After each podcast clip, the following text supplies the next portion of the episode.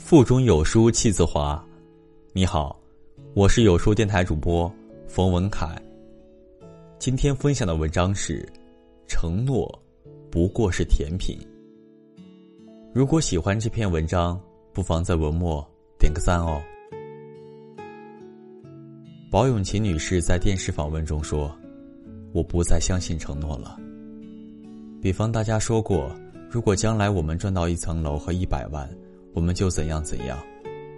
但是，什么都会变的，太多事情会改变，不如不要再有承诺。过来人有切肤之痛，可以理解。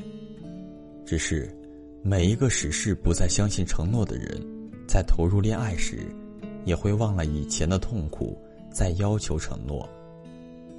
相信承诺并没有错，错只错在以为承诺是正餐。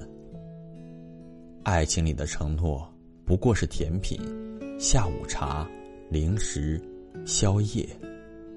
没有了这些，生活便显得单调。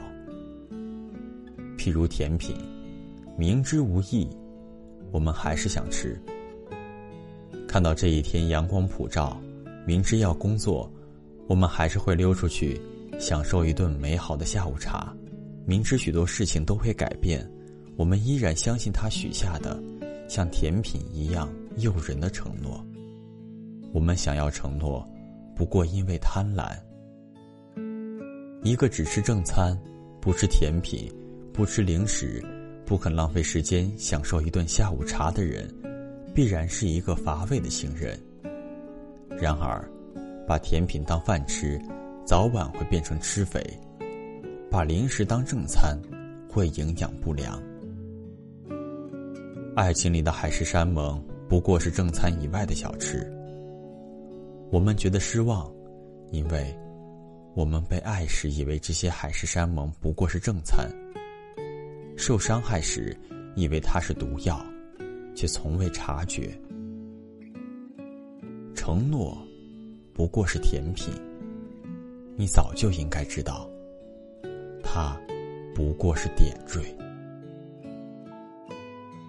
在这个碎片化时代，你有多久没读完一本书了？长按扫描文末二维码，在有书公众号菜单免费领取有书独家引进外文畅销书四本，附中文讲解。好了，这就是今天跟大家分享的文章，不知你是否有所感悟呢？欢迎你在留言区抒发自己的感想，我们明天见。